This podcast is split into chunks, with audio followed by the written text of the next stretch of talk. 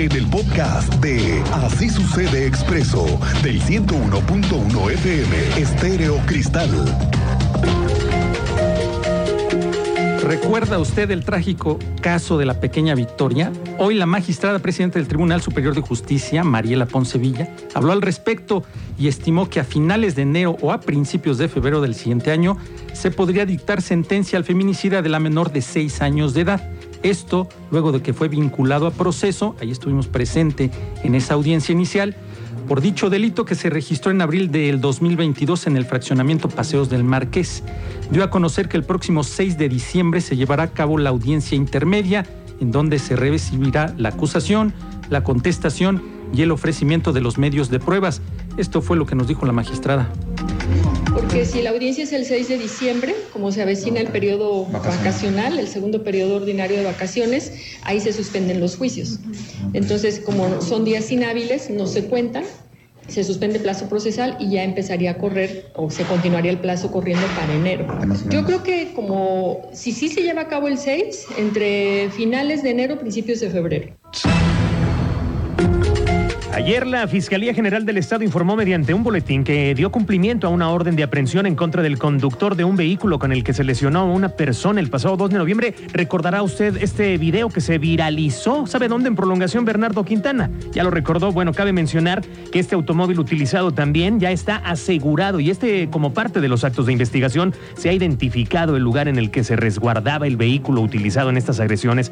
Por ello se ha solicitado y se obtuvo a un juez de control la orden de cateo para asegurar el automóvil en un domicilio, ¿sabe dónde? En el Cerrito Colorado 2, en esta capital del estado. Se ha solicitado y se obtuvo una orden de aprehensión por el delito de daños y lesiones calificadas agravadas, mismas a las que se dio cumplimiento y la situación legal del acusado se dará a conocer en próximas horas. Elementos de la Secretaría de Seguridad Pública del municipio de San Juan del Río, que cree no se dejaron sobornar, ahora fue en San Juan del Río, pusieron a disposición de la Fiscalía Especializada en el Combate a la Corrupción a dos sujetos por el delito de cohecho cometido por particulares. Ofrecieron dinero en efectivo y aparatos eléctricos para no ser detenidos. Los dos sujetos originarios de la Ciudad de México intentaban intercambiar tarjetas bancarias y provocar daños económicos. El reporte ciudadano logró su aseguramiento, su detención. Fueron abordados por los elementos policíacos. Los detenidos ofrecieron una suma de dinero nada despreciable a los elementos y los aparatos electrónicos para evadir la acción policial. Por ello fueron puestos a disposición ante la Fiscalía Anticorrupción por el delito de cohecho cometido por particulares. El director del Patronato de las Fiestas del Estado de Querétaro, Jaime García Alcocer, llevó a cabo la presentación de la Reina de las Fiestas de Navidad 2022, así como el programa general de eventos de esta temporada navideña que está por llegarnos, para los cuales se estima un aforo acumulado de 300 mil personas. Ha informado que para el desarrollo de todos estos eventos, el gobierno del Estado ha destinado una inversión de 4 millones de pesos, lo cual incluyó el pago de artistas y personal, escenografías, contratación de seguridad privada, bueno, entre otros rubros. Laura I, de 15 años de edad, será la reina de las fiestas de Navidad 2022 y su coronación será el próximo 9 de diciembre en Plaza de Armas, esto a las 7 de la tarde. Y es que otro de los eventos programados son la presentación de la edición 122 del Heraldo de Navidad en la sala experimental del Teatro Metropolitano. Esto sucederá el próximo 24 de noviembre a las 7 de la noche, así como el encendido del árbol de la amistad que está ahí en Corregidora, ¿sabe dónde? Donde está Plaza de la Corregidora, y del nacimiento monumental en el Jardín Corregidora y Jardín Cené el próximo lunes 5 de diciembre. Esto será a las 7 de la noche. Nosotros calculamos un aforo de más de 40 mil personas presenciales en la ruta que hemos hecho más amplia, como ustedes conocen, va a ser ahora Corregidora, Arteaga Ezequiel Montes, con la intención de que sean calles más anchas un poco más larga la ruta para que quepa toda esta cantidad de personas. Eh, y bueno, muchísimos eventos que, repito, estaremos platicando ahorita varios de ellos, pero pues el aforo general será de más de 300 mil personas de los que tengamos presenciales. El 24 y 25 de noviembre se llevará a cabo el primer encuentro separatista de mujeres feministas en el estado de Querétaro. corre a cargo del colectivo Feminismo para Todas MX. Tú sabes más de esto, André Martínez, partícanos por favor. ¿Qué tal, Rodrigo? Muy buenas tardes y también a toda la audiencia. Pues así es, el colectivo Feminismo para Todas MX informó que el 24 y 25 de noviembre se llevará a cabo la primera encuentra separatista de mujeres feministas en el estado de Querétaro por la vida, la salud y la libertad de las mujeres. Esto, bueno, pues en un contexto de la violencia ejercida en contra de las defensoras feministas de derechos humanos en México, en la cual, bueno, pues eh, recalcó este colectivo, ha encrudecido y se ha hecho presente en manera de acoso moral, censura, violencia física, criminalización, encierro, tortura y hasta asesinatos. Y bueno, Pilar Parra, quien es integrante de este colectivo denominado Feminismo para Todas MX, detalló que el objetivo de realizar este encuentro nacional de mujeres activistas teóricas y defensoras de los derechos humanos de las niñas y mujeres es justamente bueno para encontrarse, reconocerse y propiciar la socialización y la divulgación de saberes, experiencias y conocimientos para sostenerse en el sistema patriarcal. Escuchemos, bueno, parte de esta explicación que nos compartía Pilar Parra de Feminismo para Todas MX. Convocamos a la primera encuentra separatista de mujeres feministas en Querétaro, que llevaremos a cabo los días 24 y 25 de noviembre del presente año, iniciando a las 4 de la tarde ambos días, teniendo como causa la violencia contra la política de las mujeres, el aborto, el abolicionismo, el borrado de mujeres, el feminismo. Y bueno, también la colectiva eh, pues señalaba que este encuentro va dirigido a niñas y mujeres que desean acercarse y conocer el trabajo de las ponentes.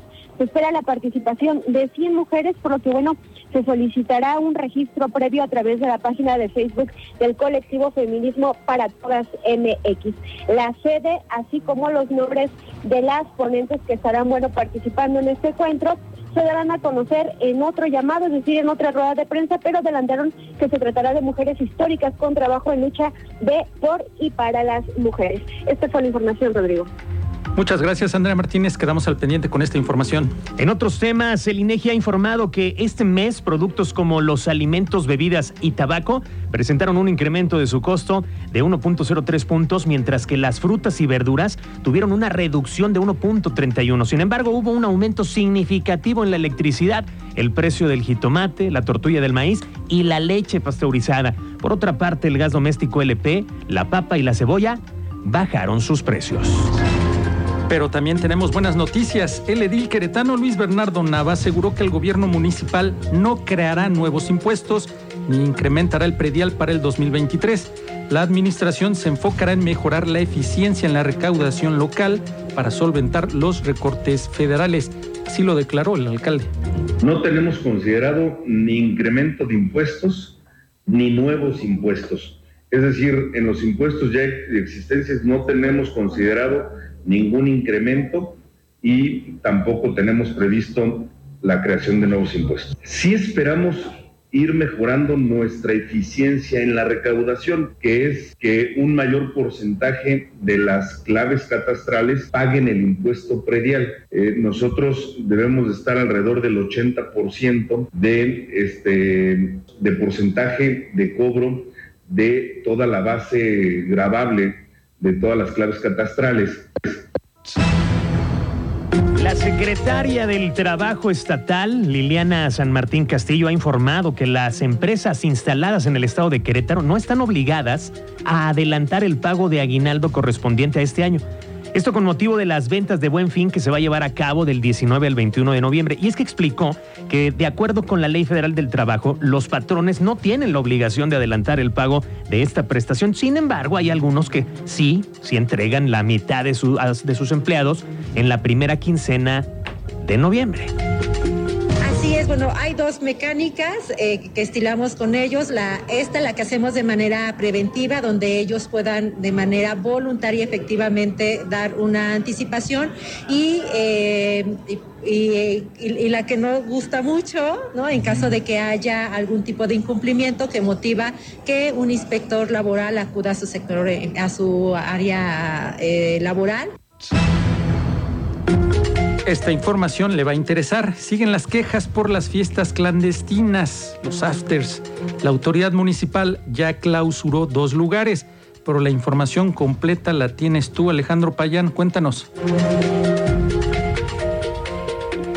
¿Qué tal, Rodrigo? Muy buenas tardes. Pues efectivamente, el día de hoy platicamos con el secretario de Gobierno del municipio de Querétaro, Arturo Molina Zamora, quien informó que la integra... Ah, no, perdón, estoy confiando. Así es, efectivamente platicamos con el secretario de Gobierno, Arturo Molina Zamora, quien comentó que pues hasta el momento están eh, atendiendo los reportes recibidos de fiestas en las cuales eh, han acudido a verificar si trata de un after o una reunión privada hasta el momento han acudido a cinco reportes, en los cuales dos fueron clausuradas y se inhibieron. Uno se trató de un salón de fiestas en Jurica y otro en Montpaní. Esto lo dio a conocer el secretario de Gobierno, Arturo Molina Zamora, quien también reconoció que es difícil ubicar estos famosos after, ya que se realizan en diversos puntos de la zona metropolitana y durante la pandemia se recibieron 20 reportes, pero esto fue por la concentración de personas. Entonces, actualmente reciben estas, estos cinco reportes a los cuales han acudido y solamente se han clausurado dos. Si te parece bien, Rodrigo, vamos a escuchar la explicación que dio el funcionario municipal. Son reportes que nos dan de concentración de personas